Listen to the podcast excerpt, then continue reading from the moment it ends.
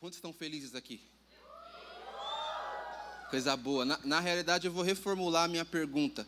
Sabe, nós estamos fazendo um discipulado com o Giba, eu e mais algumas pessoas, e no livro que nós estamos lendo desse discipulado, é, tem uma frase de uma referência cristã na nossa vida, assim, de um cara muito, muito forte, e ele era conhecido porque ele, quando trombava uma pessoa na rua, ele não perguntava se a pessoa estava bem, se a pessoa estava feliz, ele perguntava se a pessoa estava orando. Então ele estava andando na rua, ele trombava alguém, oh, beleza, beleza, e aí, como é que você está? Você tem orado? Então, para ser mais específico, eu estou andando na rua e aí eu trombo a Vi Venturim. Tudo bem, tudo bem? Você está orando? Porque a oração, ela está 100% ligada ao nosso bem-estar. A oração é literalmente uma chave para o nosso bem-estar. O que eu quero dizer com isso? O que, que esse cara quer dizer com isso? Que se você não tem orado, você não está bem. E se você só vai conseguir ser feliz se você orar. Amém? Estão conseguindo entender o que eu quero dizer? Quem estava aqui semana passada? Levanta a mão.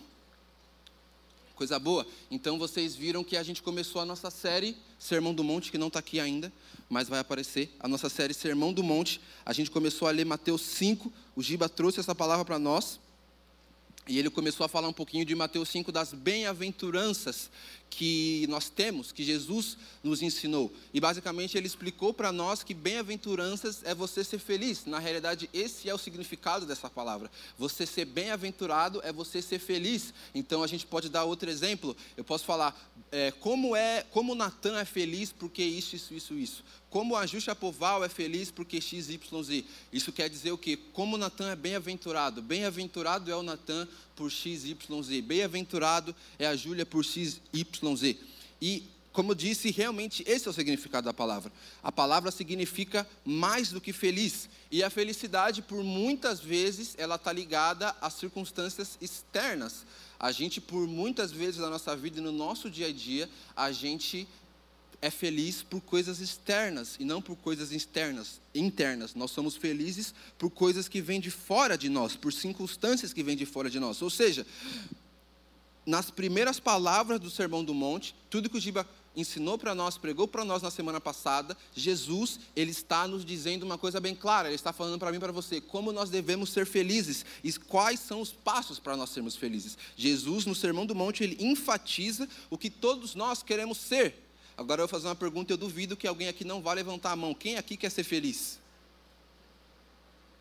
Se você quer ser feliz, Mateus 5, ou você ouça a pregação do Giba no Spotify da semana passada, porque basicamente tudo que ele nos ensinou foi sobre isso.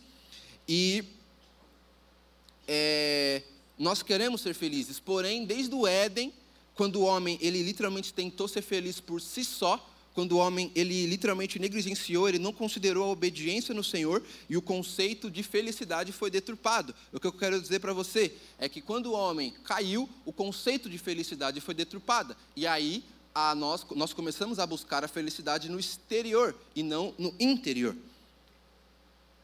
Mas o interessante é que durante todo o capítulo 5, Jesus ele vai enfatizar o conceito Jesus ele vai nos dar a teoria, ele vai literalmente nos dar o papel para a gente saber como nós devemos ser felizes. Mas no capítulo 6, nós vamos para a prática. Eu não sei vocês, mas eu amo prática. Eu odeio ficar escrevendo, eu odeio ficar sentadinho só anotando. Eu gosto de ir para ação. Então hoje, quem está preparado para ir para a prática? Vamos que vamos? Vamos junto? Eu e você? Como vocês sabem, eu preciso que vocês se comuniquem comigo. Então, quando eu falar amém, o que, que você responde? Só se você realmente concordar. Se você não concordar, você fala amém, depois a gente troca uma ideia e você o giba, porque que você não concordou com isso. Mas é muito importante que você se sinta preso na pregação e que você literalmente concorde com isso, que você abra sua boca para falar com isso. Eu não estou falando para você ser o que você não é, não é isso que eu estou mandando, não é isso que eu estou pedindo. Não é, eu não estou pedindo para você literalmente levantar sua mão e sair gritando oh, glória, amém, aleluia, não. É um amém, querido. Às vezes a gente fica aqui com a boquinha calada e nem, né, tá junto. Então vocês vêm comigo nessa? Vamos que vamos? É o seguinte. Essa aqui é uma pregação sobre oração. Essa aqui vai ser uma pregação sobre oração. Quando eu comentei com vocês no início sobre aquele cara que, ao invés de perguntar para alguém se ela estava bem, ele perguntava se ela estava orando. Isso tocou muito no meu coração e eu quis muito compartilhar isso com vocês, porque hoje nós iremos falar sobre oração. Mateus 6 vai nos contar um pouco mais sobre como orar e sobre o que é oração. Então, como eu falei, nós vamos praticar, ou seja, nós vamos praticar e a pregação é sobre oração, hoje você vai orar. Então, se você, durante toda a sua semana, não orou, se prepara. Hoje o couro vai comer. Hoje você vai orar. E eu quero conduzir mais uma vez a gente para esse momento de oração e para esse momento de concentração. Então, por favor, se coloquem de pé.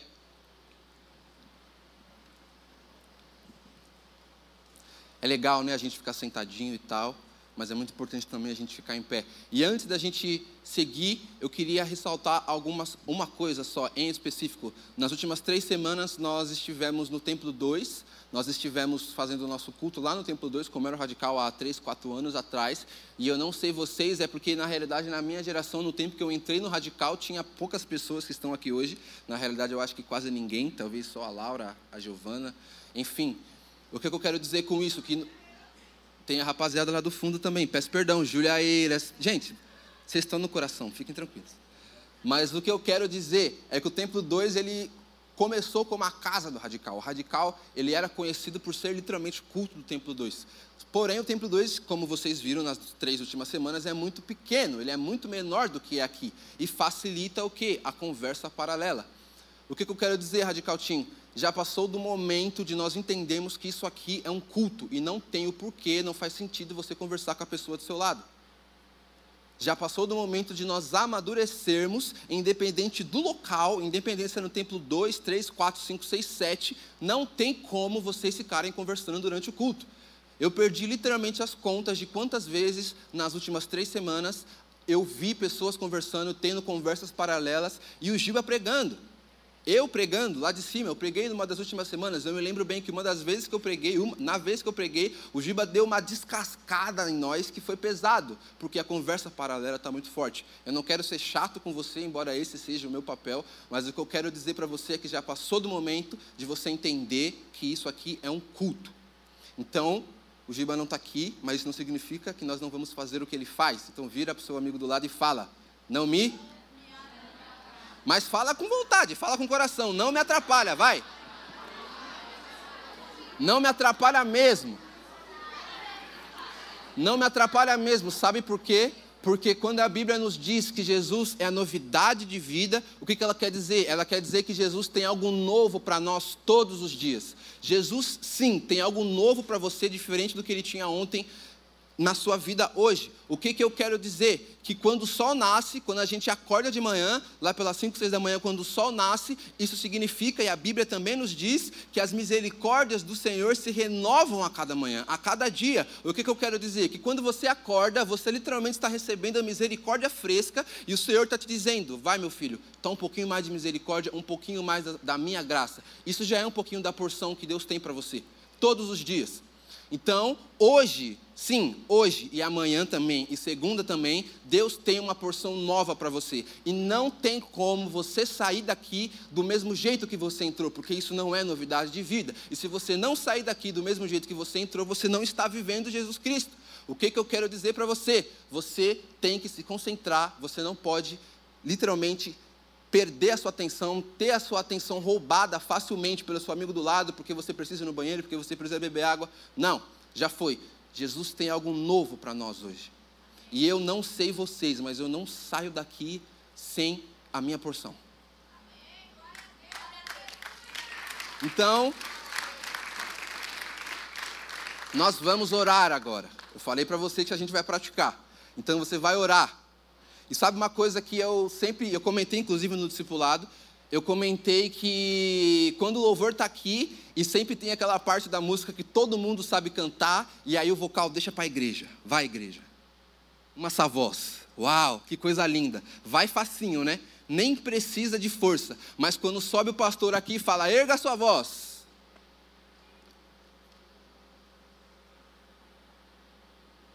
Então, Radical Team, literalmente, se desconecta do que você tem agora, fecha o teu olho, abaixa a tua cabeça e se desconecta de tudo que você tem, tem te preocupado, de tudo realmente que você tem, tem te afligido e começa a buscar a presença do Senhor.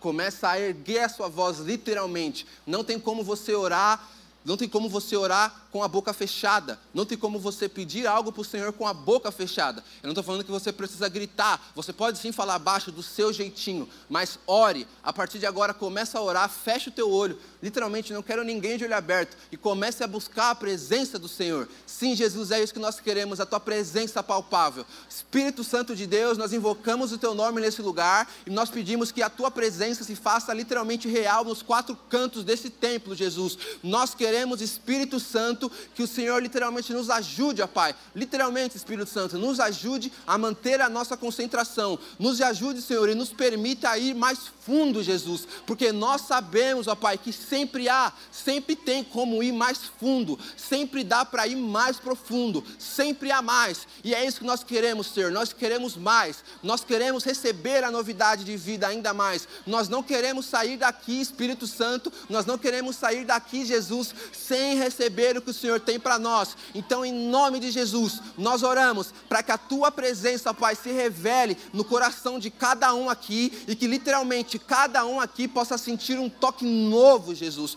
um toque que realmente nunca sentiu, um toque semelhante ao primeiro toque, ao primeiro amor. É isso que nós oramos. Nós oramos para que a atenção, a Pai, de todos nós não seja roubada facilmente e nós também oramos para que todo laço, toda pedra do inimigo contra a nossa vida vida, sai agora no nome de Jesus. Nós pegamos a autoridade do teu filho santo Jesus, Deus, e nós colocamos sobre nós. Nós exercemos essa autoridade e nós literalmente clamamos e pedimos, ordenamos que todo laço, ó Pai, literalmente, todo laço possa ser desatado agora, que tire a atenção dos teus filhos. Em nome de Jesus, nós nos posicionamos intencionalmente para receber o que o Senhor tem para nós hoje. No nome de Jesus, no nome de Jesus. Amém, amém e amém. Aleluia. Então agora sim você pode se sentar.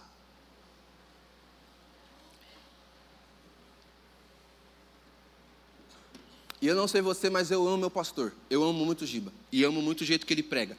No nosso discipulado também, acho que eu estou falando muito discipulado, né? Mas é porque está sendo muito edificante para mim. No nosso discipulado também, a gente estava comentando que cada pessoa que vai pregar, cada pastor tem um jeito de pregar. Ou seja, eu tenho o meu jeito de pregar, o Dinho tem o jeito dele de pregar, o Tico tem o jeito dele de pregar, o Giba tem o jeito dele de pregar, e assim vai. Pastor Jonas Robério, assim por diante. Leone tem o jeito dele de pregar.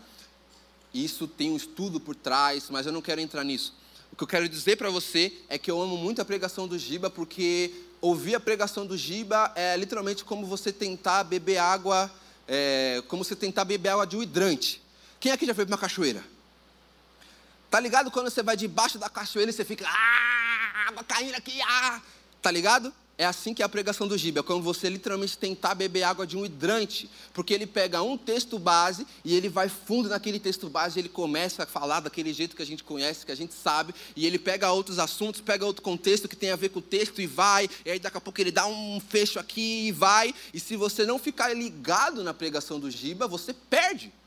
O que eu estou querendo dizer? Muitas vezes, para mim, eu estava na pregação do Giba e eu estava desatento. E ele falou uma frase que tocou no meu coração, que era uma frase que fazia sentido para mim, porém, eu não anotei, eu não memorizei, eu não peguei aquilo para mim e ele já foi. É como hidrante. Ele falou, já foi, já está em outro lugar, já está em outra parada. O que, que eu quero dizer para você? Que além do que você precisa não só se distrair com o seu amigo do seu, do seu lado, mas também nós precisamos anotar as coisas. Não tem como você memorizar tudo que eu vou falar, não tem como você memorizar tudo que o Giba falou semana passada. Muito mais na outra semana e assim vai. Mas se você tem um caderninho, se você anota as suas coisas, você lembra, você relembra do que você anotou, do que você fez. E é legal que quando você olha aquele caderno, você literalmente lembra como estava o ambiente, o que aconteceu naquele dia. Eu, eu gosto muito de. A Laura faz isso direto comigo. Ela manda do nada uma anotação dela de uma palavra que ela foi em X igreja em 2019. E ela falou: Meu Deus, eu estou vivendo isso aqui agora. Eu falei: É? É isso? E não é que eu estou falando que existe um poder em você anotar as coisas, mas eu estou falando que você precisa anotar. Então, se você é a pessoa mais antiga que gosta de escrever, que gosta do caderno, pega teu caderno e escreve. Se você não trouxe ele hoje, traz semana que vem. Mas, se você é mais digital, abre o teu bloco de notas, abre o teu Google Docs e anote, tá bom? No capítulo que nós vamos ler hoje, em Mateus 6, nesse capítulo, Jesus, como eu falei, ele vai nos ensinar as práticas e os vários assuntos que nós precisamos ter em mente na nossa vida cristã. Ele vai nos ensinar na prática tudo o que nós realmente devemos regar na nossa vida cristã. E lá em Mateus 6, nós vamos ler mais para frente, ele vai nos dizer que nós precisamos ajudar os carentes, por exemplo. Então, quando a gente lê Mateus 6, a gente precisa literalmente fazer uma, uma pensar de verdade como que está a nossa intensidade, como que está a nossa responsabilidade com os carentes, com a caridade. Você tem literalmente doado uma parte do seu financeiro, do teu tempo para as caridades. Ele vai nos ensinar também sobre o jejum, que literalmente jejum é uma prática onde nós literalmente estamos matando a nossa carne. Ele também vai nos ensinar que as preocupações da vida, ele vai nos contar sobre as preocupações da vida, que nada mais é do que pequenas ansiedades ele vai nos dizer tudo isso. Olha só, Jesus já falando de ansiedade, né? Em Mateus 6. E também ele vai falar um pouquinho dos tesouros nos céus, o que nos aguarda lá e o que nós vamos fazer, o que nós vamos ser recompensados no céu, nos céus, se a gente começar a colher o fruto agora. Mas hoje nós vamos focar em algo que é de suma importância, como eu já falei para vocês, e que muitas vezes nós negligenciamos ou nós fazemos de forma errada, que é a oração. Então, vira para o amigo do teu lado e já anota isso também. Fala para ele, nós precisamos orar. Fala isso para ele. Fala com vontade, com convicção. Nós precisamos orar. E anote isso aí, nós precisamos orar. Abra tua Bíblia comigo em Gênesis 3. Rapidinho. Gênesis 3. O primeiro capítulo da Bíblia capítulo não, né? Primeiro livro da Bíblia. Gênesis 3, verso 6. Diz o seguinte, eu estou na NVI. Se você quiser mudar aí a tua, a tua versão da sua Bíblia para NVI, para você acompanhar comigo certinho, seria uma boa. Diz o seguinte, Gênesis 3, verso 6. Quando a mulher viu que a árvore parecia agradável ao paladar, era atraente aos olhos e, além disso, desejável para dela se obter discernimento, tomou do seu fruto comeu e deu ao seu marido, que comeu também. Os olhos dos dois se abriram e perceberam que estavam nus. Então, juntaram folhas de figueira para, se, para cobrir-se. Ouvindo o homem e sua mulher os passos do Senhor Deus, que andava pelo jardim quando soprava a brisa do dia, esconderam-se da presença do Senhor entre as árvores do jardim. Mas o Senhor Deus chamou o homem perguntando: Aonde está você? Ele respondeu: Ouvi teus passos no jardim e fiquei com medo, porque estava nu, por isso me escondi. E Deus perguntou: Quem disse que você estava nu? Você comeu da árvore da qual eu proibi de comer? Disse o homem: Foi a mulher que me deste por companheira, que me deu do fruto da árvore, e eu comi.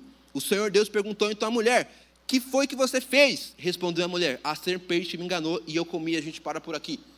Aqui, rapaziada, a gente tem literalmente a, o fato, a gente tem literalmente a prova concreta de que o ser humano é especialista em dar desculpa. O ser humano, ele é especialista em dar migué. Rapidinho, vamos destrinchar esse texto que a gente acabou de ler.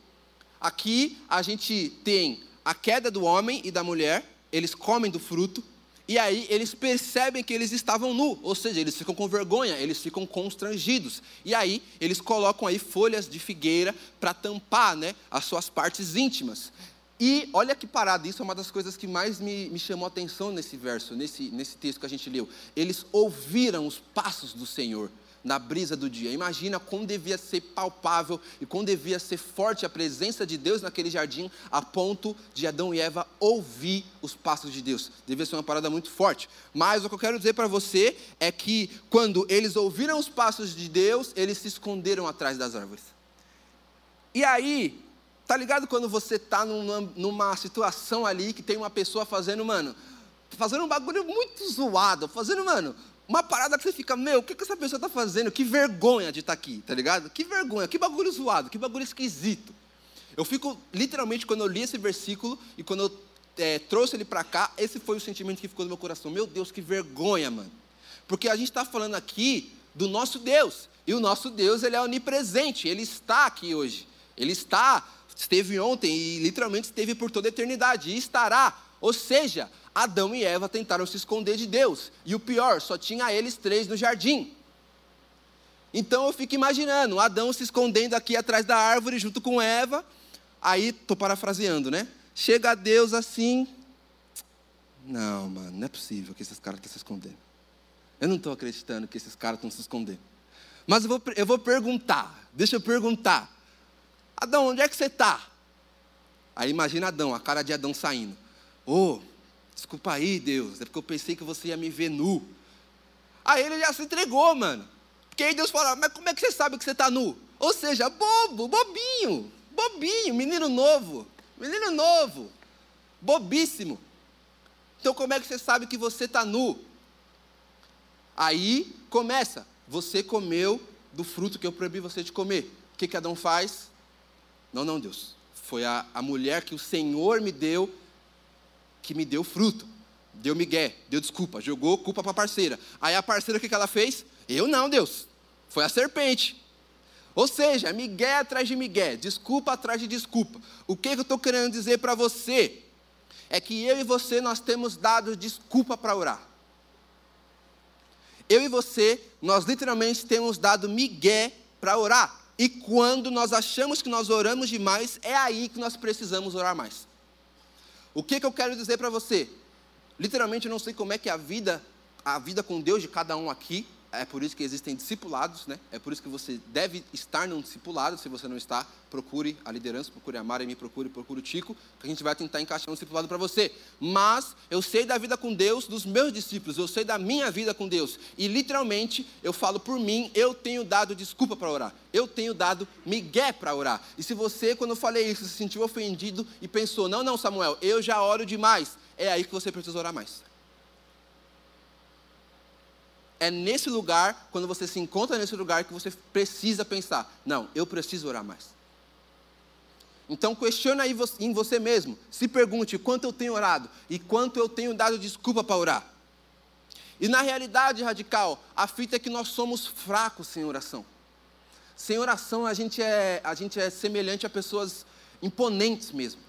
Nós temos as nossas coroas hoje, nós temos os nossos títulos, nós não, né? Muitos daqui, os nossos pais, os nossos pais têm os títulos, as coroas dele. Nossos pais têm um carro, têm uma casa, têm um salário. Eles têm as coroas deles. Mas sem a oração, nós somos semelhantes a pessoas impotentes. Nós somos semelhantes a pessoas fracos. Sem Deus a gente já não consegue. A verdade é essa, que sem Deus, com o nosso próprio braço, a gente não consegue. Agora, com Deus, mas sem oração, a gente continua não conseguindo com o nosso próprio braço, a gente continua sendo imponente, porque se você não ora, você não entregou to totalmente a sua vida a Deus, você não reconheceu a autoridade suprema que Ele tem na sua vida. Então, se você não ora, isso significa que você literalmente é uma pessoa triste, para começar, e principalmente que você também é, não entregou tudo para Deus. Então, o que, que eu quero dizer para você é que eu e você nós temos dado desculpa para orar e nós literalmente somos fracos sem oração. Mais uma vez eu vou citar o discipulado, porque eu literalmente estou amando esse discipulado. No livro que nós estamos lendo, tem um trecho que me pegou muito, que diz o seguinte, abre aspas, se eu e você paramos de orar, os planos de Deus irão continuar. Isso é um fato. Na minha mente, eu literalmente penso que o reino de Deus, que os planos de Deus são como um barco, tá ligado? Aqueles barcos, aqueles navios mesmo, aqueles cruzeiros gigantescos assim, em alta velocidade no mar, mais rápido que você conseguir imaginar. E eu e você, nós estamos aqui, tentando pular nesse barco. Então, quando eu e você não oramos, isso significa que nós não pulamos nesse barco, ou seja, nós não estamos fazendo parte do que Deus está fazendo na terra, do que Deus, do que o reino de Deus está fazendo na terra. O que, que eu quero dizer? Quando você dá desculpa para orar, quando você dá migué para orar, isso significa que você está dizendo para Deus: Eu não quero fazer parte do que o Senhor está fazendo na terra. É isso que você está dizendo. Eu não quero fazer parte do que o Senhor está fazendo na minha vida, na vida da minha família. Continuando, o que a frase do texto do, da, do verso aqui do livro diz, diz o seguinte: Ele ainda continuará construindo sua igreja. Os portões do inferno não prevalecerão sobre ela, e todo homem, mulher e criança destinados a serem trazidos para o reino de Deus serão trazidos, mas eu irei sofrer por minha falta de oração. Isso é um fato concreto. Você literalmente Deus, mais para frente a gente vai ver no capítulo que Deus, Jesus, ele se preocupou comigo e com você, a ponto de orar por nós. Sim, ele orou especificamente por você, pela sua casa e pela sua família. Ou seja, ele quer que nós fazemos parte do plano dele, do reino dele. Mas nós decidimos se vamos pular no barco ou não. Estão conseguindo entender o que eu quero dizer? Sim ou não? Você vai sofrer realmente por sua falta de oração. E eu quero que você anote isso aí no teu caderno. Quais são as coisas para você que são inegociáveis? O que você não negocia? O que você não abre mão?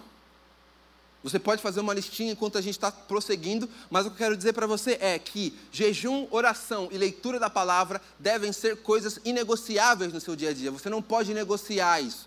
Você não pode dar desculpa. Você não pode dar migué.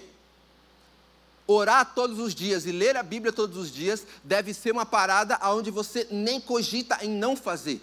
Você pode fazer mais tarde, você pode fazer à noite, você pode fazer no seu horário de almoço, se você trabalha ou se você estuda integral, mas você precisa fazer, porque isso não é algo que você vai sim, talvez, talvez não. Você pode sim colher frutos a curto prazo, mas o jejum e a oração e a leitura da palavra são coisas que nós vamos colher lá para frente.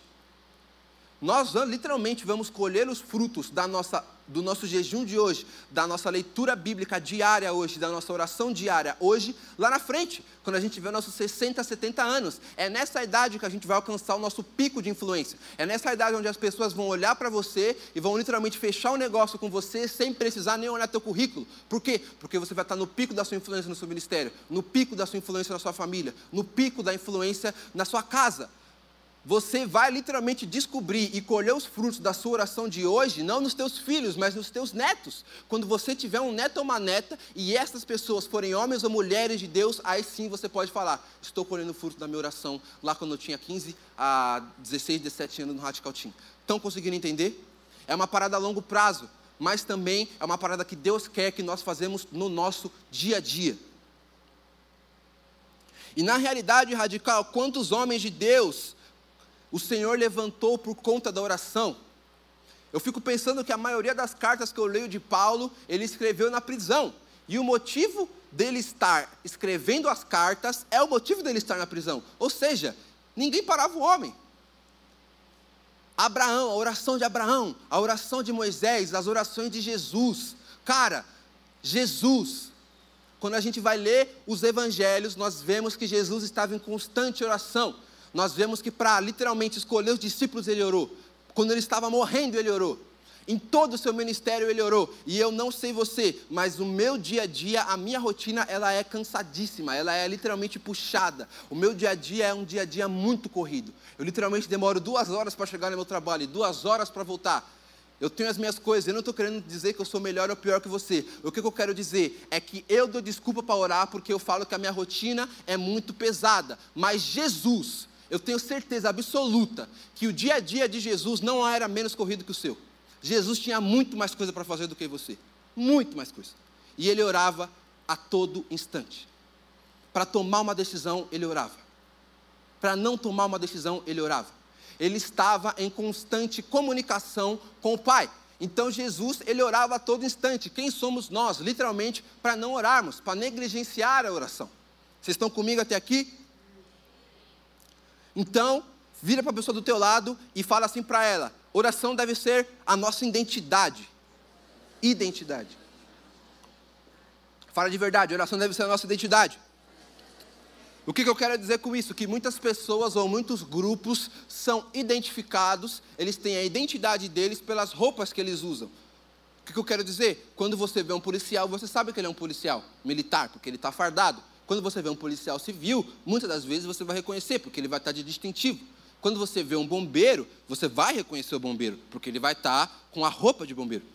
Dá para você identificar quando o moleque é boleiro, por exemplo, quando o moleque joga bola, pela roupa que ele usa. Dá para você identificar se o moleque gosta de basquete, porque ele está usando um Jordan, ele está usando um calção largo, ele está usando uma camisa larga. O que, que eu quero dizer para você hoje? Que quando você está em oração, em constante oração, ou seja, quando você está sempre feliz, lembra do que a gente começou dizendo? Quando você está sempre feliz, como você não vai ser identificado? Se você está em constante oração, você não precisa vestir uma roupa diferente, você não precisa ser mais style, você não precisa ser mais maneiro para as pessoas identificarem que Jesus está em você. Literalmente, se você está em constante oração, você vai ser como um gigante no meio de anões. Literalmente. Se você está em constante oração, você vai ser como um leão no meio de várias formigas. Literalmente. As pessoas vão te procurar, as pessoas vão atrás de você. Literalmente. Então, mais uma vez, vire para a pessoa do seu lado e fala: a oração deve ser a nossa identificação. E depois de você falar, abre a sua Bíblia em 1 Tessalonicenses, rapidinho. 1 Tessalonicenses, verso 5. 1 Tessalonicenses, verso 5, versículo 16. Perdão, estou falando verso. Perdão, gente. 1 Tessalonicenses capítulo 5, verso 16 diz o seguinte: Alegrem-se sempre, orem continuamente, orem continuamente, deem graças em todas as circunstâncias, pois esta é a vontade de Deus para vocês em Cristo Jesus. É isso que Deus quer de nós, Radical Team. Deus quer que nós estejamos em constante oração. E 1 Tessalonicenses nos, Tessalonicenses nos testifica disso. Alegrem-se sempre.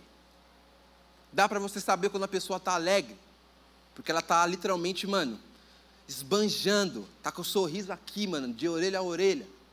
Ela está abraçando a galera. Chega aqui no começo do culto, ela está cumprimentando todo mundo. Dá para perceber. Então, alegrem-se sempre. Porque se vocês estão alegres, vocês estão orando continuamente. Agora, mais uma vez, anote isso aqui, vira para a pessoa do seu lado e fala assim: como nós devemos orar? Como? Agora eu confesso para vocês que chegou a minha parte preferida. Agora chegou o momento. Eu quero fazer uma pergunta para vocês. Vocês já passaram por aquele momento onde vocês vão orar e vocês têm dificuldade para orar? Vocês literalmente não sabem o que orar? Você chega no seu quarto e fala: Senhor Deus, abençoa minha casa, abençoa meus amigos, abençoa minha escola, é, que mais? Tem dificuldade para orar. E eu quero mais uma vez que a gente abra a nossa Bíblia. Eu gosto muito de Bíblia, vocês já perceberam. A gente vai ler muita Bíblia e orar também. Mas abra sua Bíblia comigo em João 17. João capítulo, não verso 17. João 17. Só voltar um pouquinho aí, se você estava em Tessalonicenses. João 17, verso 9. João 17, verso 9, verso 9 diz o seguinte: Eu rogo por eles. Eu rogo por eles. Não estou rogando pelo mundo, mas por aquele que me deste, pois são teus essa passagem literalmente nos ensina a sermos específicos. Essa passagem nos ensina a sermos intencionais, não só porque Jesus foi, porque isso aqui é Jesus falando, esse é o contexto, Jesus está orando aqui. Não somente porque Jesus foi específico, e no versículo 20 de Mateus 6, ele literalmente, como eu comentei com vocês, foi tão específico que ele orou por nós, ele orou por mim e por você. Mas, porque tudo no reino de Deus é intencional, e eu comentei isso na oração aqui do louvor. Tudo no reino de Deus é intencional. Não existe nada no mundo espiritual e no reino de Deus que acontece por acaso. Ai meu Deus, aconteceu aqui, fugiu do controle. Não. Tudo é intencional e tudo tem um motivo. O porquê começou, o porquê está no processo e porquê terminou. Tudo é intencional. O que, que eu quero dizer para você? Que se no reino de Deus tudo é intencional e você ora, na sua oração, você ora de maneira geral, Pare de orar de maneira geral. Pare. Não ore de maneira generalizada. Não ore de maneira geral, englobando a todos. Ore especificamente. Se você ora de maneira geral sobre as coisas, pare. Na realidade radical, sabe por que nós temos dificuldade em orar? É porque nós não aprendemos a ser específicos na oração. E eu literalmente espero que tenha virado uma chavinha na sua cabeça agora. Plim! Virou a chavinha. Sabe por que você tem dificuldade de orar? Porque você não é específico, porque você não é intencional. Já parou pensar que como é fácil a gente orar por algo intencional? Se a gente literalmente, como a gente fez agora, a gente parou para orarmos pela nossa concentração e pelo mover do Espírito no culto. São essas pautas, eu vou orar por isso. não vou orar pela minha família, pela minha casa, eu vou orar pela nossa concentração e pelo mover do Espírito, específico e intencional. Aí a gente ora.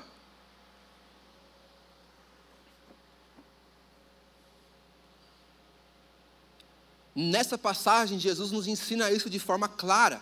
Sabe por quê? Porque ele diz: Eu rogo por eles, não pelas coisas do mundo. Então, na realidade, eu posso ser 100% vulnerável com você aqui? Posso ser 100% sincero, de verdade, você não vou se ofender? Jesus, ele não vai mudar a sua casa. Jesus não vai mudar a sua família. Jesus não vai mudar a sua, o seu ciclo de amizade. Jesus não vai mudar seus amigos. Sabe o que Jesus vai fazer? Jesus, ele vai mudar pessoas que vão gerar transformação na sua casa. Jesus, ele vai mudar pessoas e essas pessoas vão mudar o ciclo de amizade. Jesus, ele vai mudar pessoas e essas pessoas gerarão transformação na sua família. E quando eu falo pessoas, é você. Porque ele orou por você, por nós, eu rogo por eles. Então não fique esperando que Jesus vá mudar sua casa. Não. Primeiro ele tem que mudar você. E aí sim você, através do Espírito Santo, vai mudar sua casa. Amém?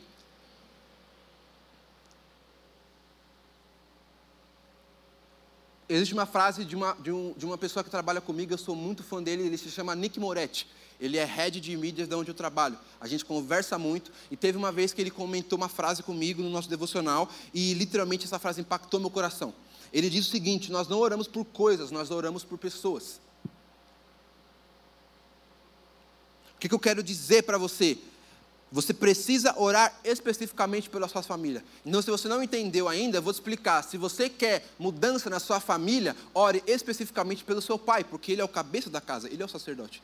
Então, se você mudar e, gerar transformação em você, você literalmente vai em direção ao seu pai e Jesus vai mudar ele. E aí a sua casa vai ser mudada. Se você quer mudar a tua escola, o teu ciclo social, ore pelos políticos do nosso país. Porque submissão, ela está 100% ligada à autoridade. Então, o que, que eu quero dizer? Que o seu professor, ele é submisso à diretoria. A diretoria é submissa a uma coordenação. A coordenação é submissa a uma supervisão. A supervisão é, é submissa a uma, a uma secretaria. A secretaria é submissa a um deputado, que é submissa a um senador, que é submisso a um governador, a um prefeito, que é submisso a um governador, que é submisso ao presidente. Então, se você quer mudar a política dessa escola, ore pelos nossos políticos. Nós não podemos literalmente quebrar essa hierarquia de autoridade e submissão. Jesus ele é submisso a Deus. Ele não quebrou essa hierarquia. Estão entendendo o que eu quero dizer? E eu literalmente espero que isso tenha literalmente impactado o teu coração. Porque literalmente você precisa mudar essa chavinha. Entender o que eu estou querendo dizer, entender o ponto. As pessoas mudadas, elas levam Jesus. E aí sim, as coisas do mundo são mudadas. Então, o que, que eu quero dizer? As pessoas buscam felicidade em coisas externas. Mas quando há mudança, elas buscam felicidade nas coisas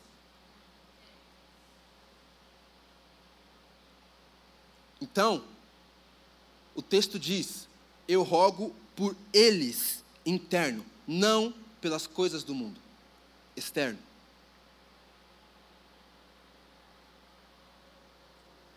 Então agora, acabou o tempo, mas nós vamos orar agora. Levanta aí.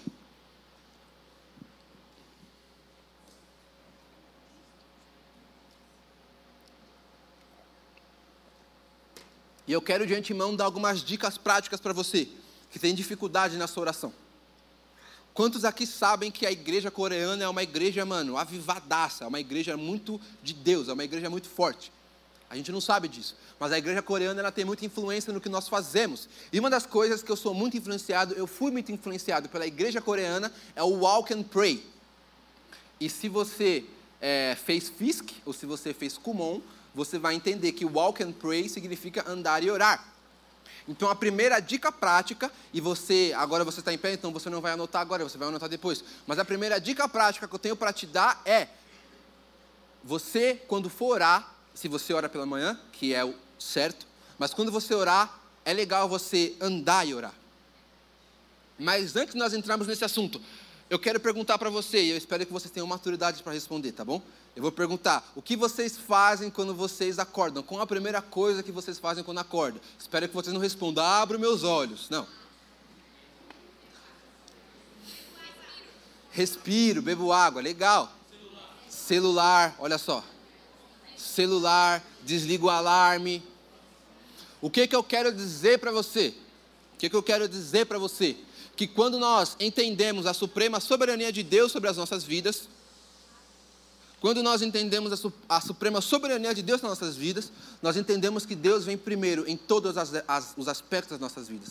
Então eu te incentivo, a primeira coisa que você fazer no seu dia seja orar. Ah, mas Samuel, eu preciso acordar muito cedo, eu preciso acordar muito cedo para ir para a escola, para ir para o trabalho. Acorda uma hora mais cedo e ora. Você vai ver a diferença. Então, beleza. Agora que a gente está combinado que você vai tentar orar, e a oração vai ser a primeira coisa do seu dia, você vai tentar orar andando. Walk and pray. Sabe por quê? Os, os, coreanos falaram isso, porque quando nós oramos, e a Bíblia vai nos falar, em Mateus 6 ainda, que nós devemos fechar a porta do nosso quarto e literalmente entrarmos em secreto com o Senhor. Nós temos o costume de ajoelharmos, nós temos o costume de ficar deitados, e eu não sei vocês, mas eu de manhã, mano, não fala comigo que eu tô, tá ligado? Eu tô zonzo ainda, então, imagina eu acordar às 5 horas da manhã, que é o horário que eu costumo acordar, e ajoelhar para orar. Eu vou dormir ajoelhado. Eu vou dormir ajoelhado na certa. Então, o que, que eu faço? Eu pego a minha Bíblia, eu pego meu caderninho de oração e eu vou lá. Senhor Jesus, muito obrigado, ó Pai, pela vida da minha mãe, pela vida do meu pai, no meu quarto, na sua sala, na, na sua cozinha, onde, onde é que você queira. Obrigado, Jesus, pela vida da minha família. Obrigado, Espírito Santo de Deus, porque o Senhor é bom na minha vida. E aí vai. Os seus motivos de oração. Faz sentido? E eu espero que ajude vocês. O segundo ponto, e você não precisa ler, mas agora sim a gente vai direto para Mateus 6. Mateus 6, no verso 5, diz o seguinte: E quando vocês orarem, olha só, quando você disse que tinha dificuldade para orar, era só você abrir Mateus 6, porque Jesus literalmente está falando: quando você orar, filhinho, faz isso aqui. Mas amém, vamos lá. E quando vocês orarem, não sejam como hipócritas. Eles gostam de ficar orando em pé nas sinagogas e nas esquinas, a fim de serem vistos pelos outros. Eu asseguro que eles já receberam a sua plena, a sua plena recompensa. Mas quando você orar, vá para o seu quarto, feche a porta e ore a seu pai, que está em secreto. Então seu pai, que vê você em secreto, o recompensará. Quantos aqui, e talvez você seja essa pessoa, vai orar e começa a orar assim: Papai, muito obrigado, meu paizinho. Obrigado, pai, porque, pai, o Senhor é bom, pai. Sim, pai. Obrigado, papaizinho, porque o Senhor realmente será um paizão para mim. Obrigado, pai. Gente, isso é engraçado, sim, é engraçado, mas isso é vã repetição. Nós estamos sendo como os fariseus. Você está repetindo. E existe uma diferença muito grande em nós repetirmos coisas aqui no louvor Aqui no louvor a nossa intenção é repetir, porque quando você ficar cantando santo, santo, santo, santo, santo, santo, santo, santo, vai chegar uma hora que no teu coração você vai entender, cara, ele é santo. Mas na tua oração você não precisa ser repetido, repetitivo, você não deve ser repetitivo, você precisa ser intencional. E quando você orar, Chama Deus de pai uma vez, ele sabe que ele é seu papai, ele sabe que ele é o Senhor da sua vida, ele sabe que você ama ele, mas não fique, obrigado papai, obrigado Senhor, porque o Senhor é isso e o Senhor é aquilo, papai, papai. Não, isso é vã repetição. E o exercício que nós vamos fazer de sermos intencional vai ajudar a gente, vai nos ajudar muito com isso. Essa é a terceira dica que eu te dou. E o terceiro ponto, e a terceira dica, é nós orarmos a Bíblia. Está com a tua Bíblia aí? Pega a tua Bíblia se é celular ou se é papel. Pega ela aí. Rapidinho, nós já estouramos o tempo. Rapidinho, pega a tua Bíblia. E abre Mateus 6.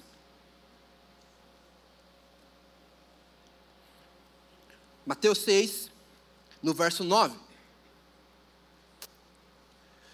O que, que eu quero dizer com você orar a Bíblia? Você pega um versículo, o Senhor é meu pastor e nada me faltará. Você pega esse versículo e você ora a Bíblia. Sim, Jesus, você é o meu pastor. Obrigado, Jesus, porque nada falta no meu dia. E me desculpa, Senhor, porque às vezes eu não reconheço a tua soberania a tua bondade, mas nada me faltou no dia de hoje. O Senhor é meu pastor e nada me faltará. Você está orando a Bíblia. E agora nós vamos orar a Bíblia. Você abriu Mateus 6 aí? Em Mateus 6, no verso 9. A gente vai ler junto, certo? Porque essa é a oração, esse é o modelo de oração. Literalmente, Jesus foi tão bom, é tão bom conosco que ele deixou um modelo de como a gente tem que orar, rapaziada. Ele deixou, está aqui, orem desse jeito. É o Pai Nosso que muitas vezes nós negligenciamos. Nós pensamos que é uma parada católica, fazer o sinal da cruz, orar o Pai Nosso, orar a Ave Maria e ir embora. Não. O Pai Nosso é poderoso. É no Pai Nosso que nós aprendemos a orar. Então vamos lá, vamos ler junto? Mateus 9, verso 9, nós vamos ler até o verso 11, tá bom?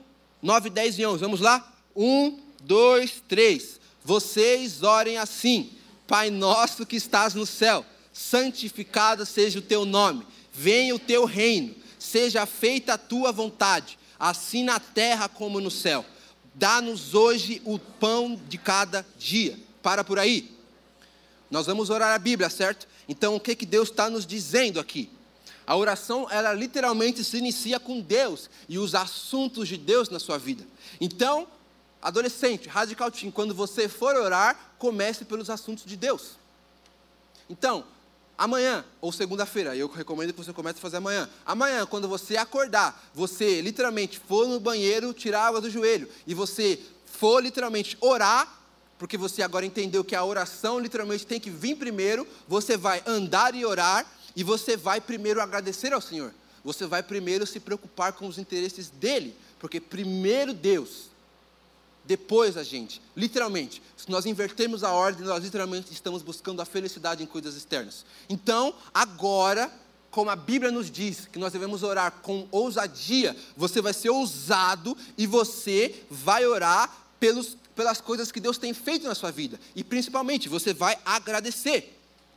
Você vai iniciar com os assuntos de Deus e depois os seus pedidos, os seus desejos, depois as suas petições. Então, primeiro, nós vamos levantar ações de graças ao Senhor. Nós vamos agradecer por tudo que Ele tem feito e louvá-lo, não por esses feitos em nossas vidas, que eu tenho certeza que são muitos, são milhares os feitos que Deus tem feito na minha vida e na sua, mas nós vamos agradecer a Jesus por quem Ele é. Ele é Deus na nossa vida. E é por isso que nós vamos agradecer. A gente vai orar agora, e você vai orar literalmente com toda a sua força, todos os seus pulmões, com a Bíblia na mão. Você vai continuar com Mateus 6, 9 lá na mão, e você vai orar a Bíblia. Amém? Então levanta a sua voz e começa a agradecer ao Senhor. Obrigado, Jesus. Obrigado, Jesus. Fecha o teu olho, abaixa a tua cabeça agora e começa a agradecer ao Senhor. Pensa literalmente naquela situação em que você é grato a Jesus, naquela situação, naquele contexto em que você é grato a Jesus. Agradeça a Ele. Agradeça a Ele. Obrigado, Jesus. Obrigado, Jesus. Nós não merecemos o teu amor de fato. Nós não merecemos a tua graça, Senhor, mas nós somos gratos a Ti, porque mesmo assim o Senhor morreu por nós. O Senhor morreu por nós. Obrigado. Obrigado, Jesus. Obrigado pela nossa casa, pelos nossos pais, Senhor. Obrigado, Senhor, porque realmente muitas vezes nós não reconhecemos a autoridade dele sobre as nossas vidas, nós não damos ouvidos às palavras dele, mas nós queremos agradecer pela vida da nossa família, pela vida dos nossos irmãos em Cristo, ó Pai, pela vida da nossa igreja. Obrigado, Jesus, pelo nosso pastor Giba, ó Pai, pelo homem que ele é na casa dele, pelo preço que ele tem pago. Obrigado, Jesus, pela esposa dele, pela Mari. E nós agradecemos também a vida das filhas dele, ó Pai. E nós pedimos que elas literalmente possam crescer, ó Pai, em fé, amadurecendo em Ti, Jesus. Obrigado pelo ministério que o Senhor nos deu. Obrigado pela essa estrutura. Obrigado pelos nossos irmãos, pelos nossos líderes. Obrigado. Obrigado pela nossa escola, pelos nossos professores, Jesus. Eu oro literalmente para que os, os adolescentes do Radical Team possam ser agentes de transformação nas escolas dele.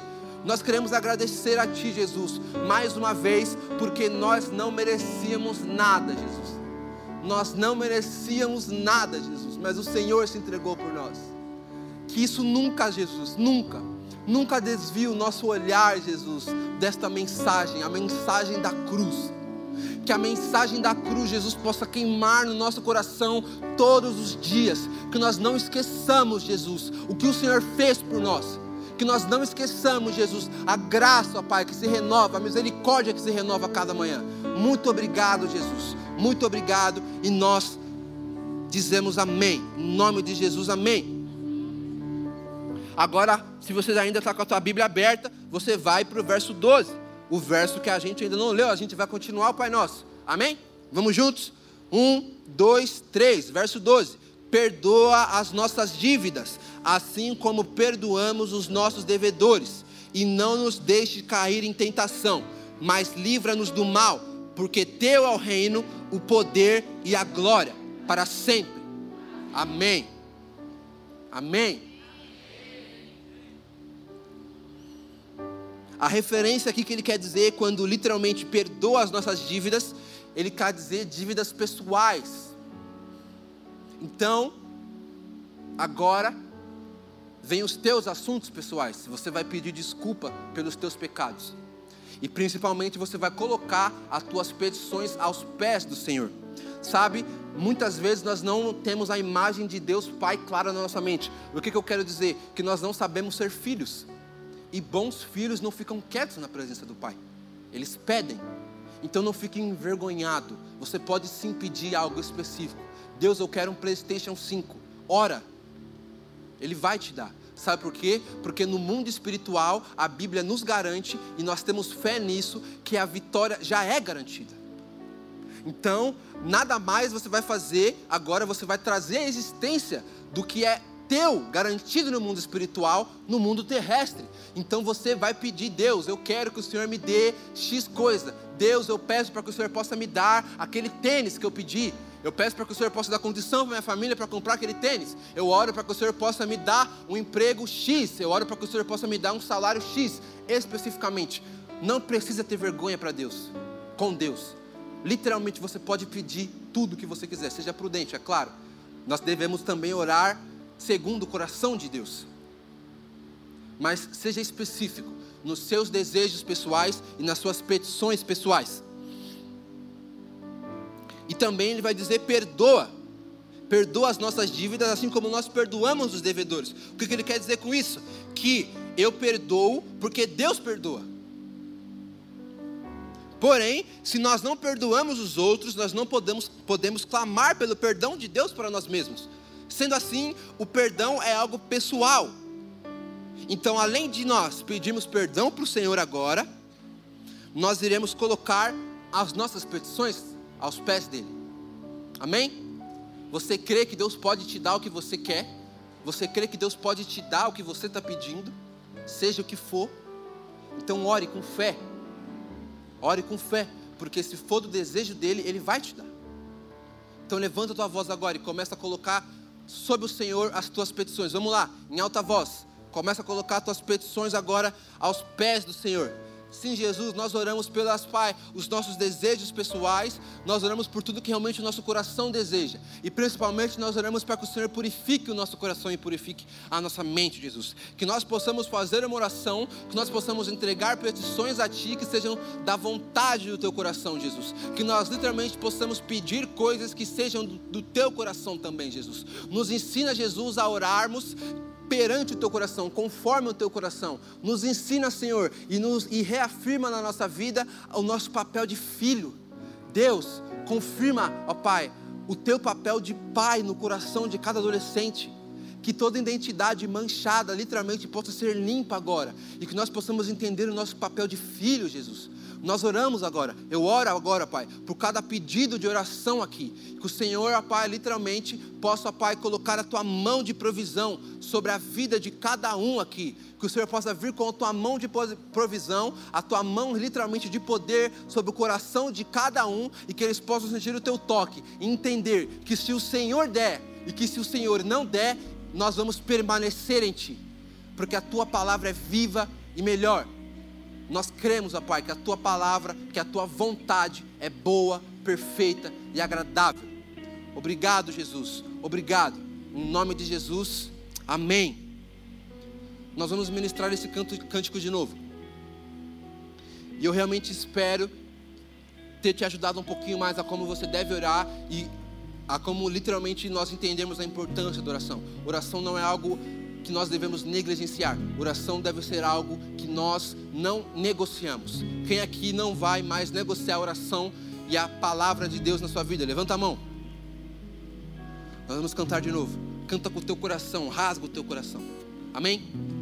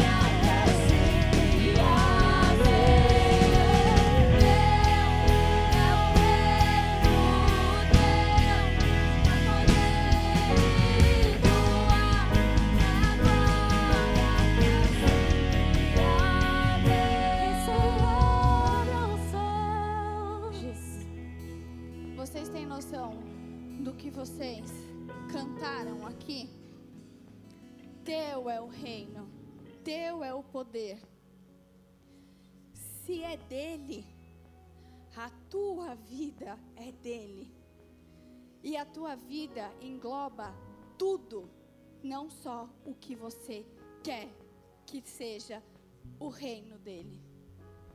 Quando você declara: Teu é o reino, Teu é o poder, Tua é a glória, é tudo. Não é o que você quer, não é só até onde você quer deixar. Ele respeita, ele respeita.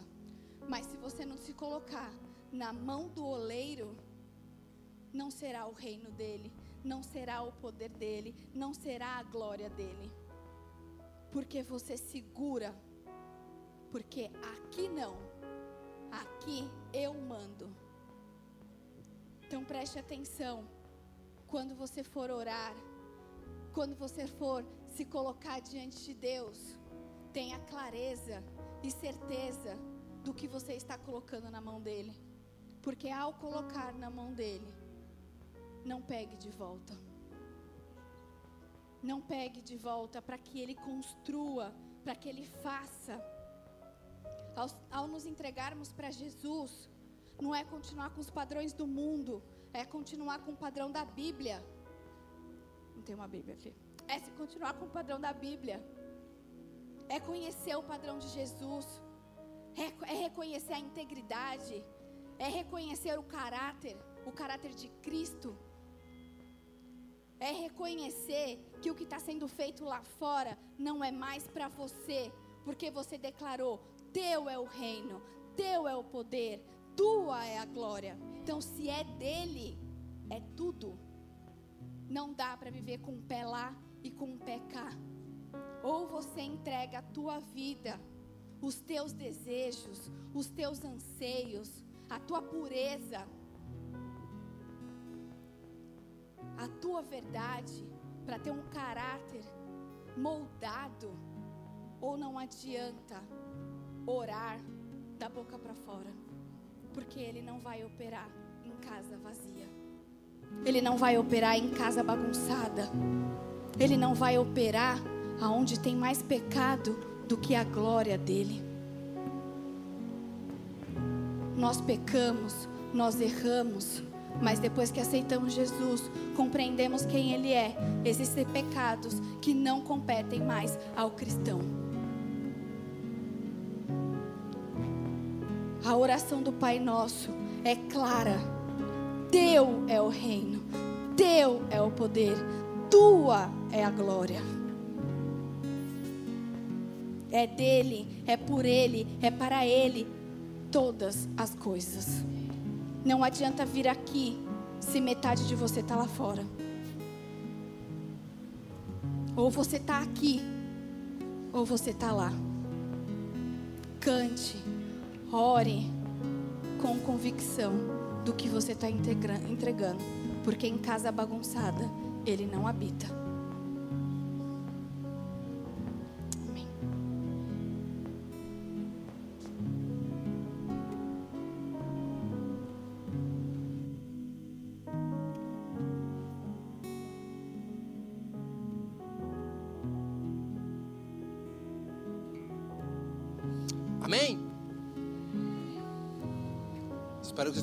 Essa porção de hoje, hein?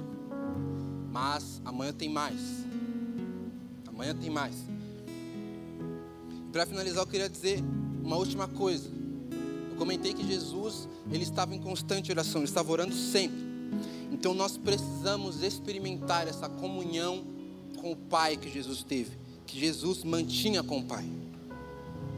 Aquele versículo: buscai, pois, em primeiro lugar o reino, do, o reino e a sua justiça esse versículo ele, ele, ele não significa tentar mostrar para os outros que nós pertencemos a Cristo, que nós pertencemos a Ele, e sim que nós temos um estilo de vida que não precisa mostrar o que nós fazemos, porque nós simplesmente somos.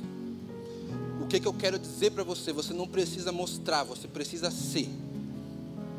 Você só vai ser, você só vai viver a autoridade suprema de Cristo, que a Mari falou aqui se você ser, se você chegar no seu quarto e você for, você orar mesmo, aí sim você vai ser. Amém? Então, radical, foi o tempo de nós não sabermos como orar, de nós não orarmos, e foi o tempo, literalmente, de falar, de apenas falar. Chega de falar, radical. A gente precisa viver. A gente precisa viver as bem-aventuranças do Pai na nossa vida. Amém? Que Deus abençoe você, o teu rolê agora, se você for sair para o rolê. E é isso. Até semana que vem. É nós. Tchau.